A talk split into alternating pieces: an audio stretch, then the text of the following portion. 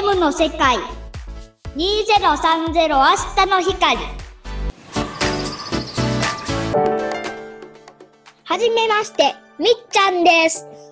アップルが大好きです。みっちゃんは学校に行かない選択をしてます。学校に行ってる時間がもったいないです。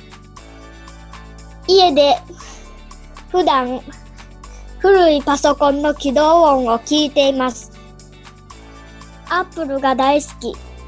ティム・クックとかジョナサン・アイブに会いたいよ。スティーブ・ジョブズにも会いたかった。同じ年の友達はいません。50歳ぐらいの友達しかいません。その友達もそう次から紹介していきたいと思います。次回から聞いてね。